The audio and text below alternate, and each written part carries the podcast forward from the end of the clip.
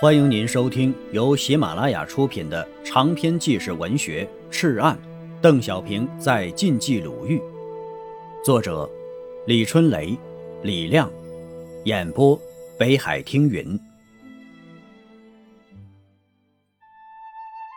引言：赤岸呢，是一个小山村的名字，它位于晋冀豫三省交界处太行山脉深深的皱褶里。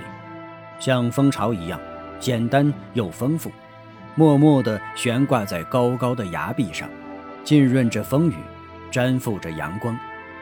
小村的脚下呀，有一条河，叫漳河。漳河浩浩而下，哗哗作响，喧响在历史里，流淌在诗经里。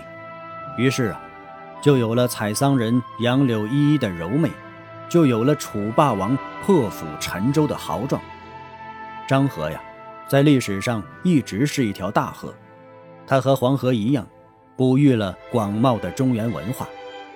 沿着漳河两岸呢，是大山和大河联合打造的一条高深绵长的从西北到东南方向的微型谷地，数不清的山头啊，奇形怪状，像一群群列队的武士，密密匝匝地拱卫着。山壁为平，白云为幕。日月为灯，俨然一处迥异于外界的江南水乡风光。河水清清，岸边是厚厚的黄土。在这深山里呀，黄土就是黄金了。黄金般的黄土里可以生长稻子、玉米、小麦和各种蔬菜，这是滋养这一方生灵的温床。山里人就是借此相依为命的，筑巢而居。汲水而饮，种田以保繁衍绵延。上个世纪四十年代，第一个冬天的某个日子里，本书的主人公邓小平和刘伯承就悄悄地住进了漳河水畔的赤岸村。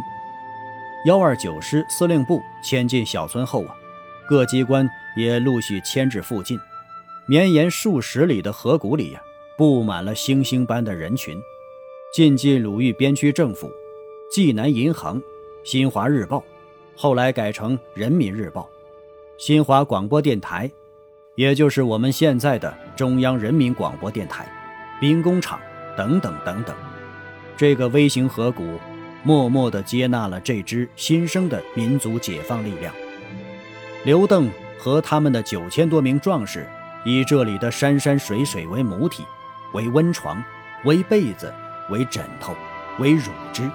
悄悄地滋养着，滋养着一场翻天覆地的大革命。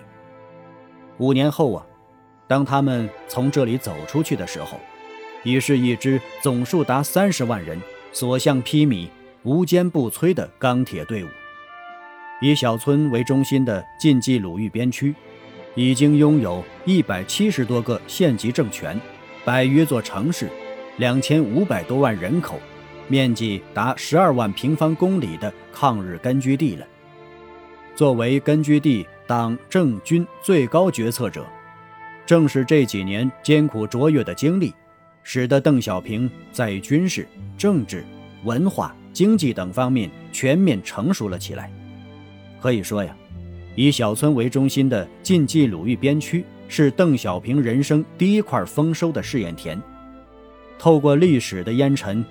今天的我们仍然可以清晰地看出，晚年邓小平的许多理论和实践，已在这时和这里破土萌芽。炮火硝烟中，太行群山的九万九千九百九十九个山头，沉默着，像一个个大智若愚的长者。沉默的，还有大山的灵魂和那颗永远清醒和年轻的心。在静静地观察着这场战争，暗暗地护佑着他的子孙。这是他的土地，他的家园，不容外来异族的欺凌。当魔鬼来临的时候，他用自己的胸怀消逝着恐惧，用自己的身体抵挡着子弹。虽然焦头烂额，伤痕累累，但一场冬雪就是一层敷伤的白纱。悄悄地包扎了伤口，抚平了疮疤。惊蛰过后，春风浩荡，绿绿的又长好了皮肤。待到漫山野花绽放的时候，那更是他的满面笑容了。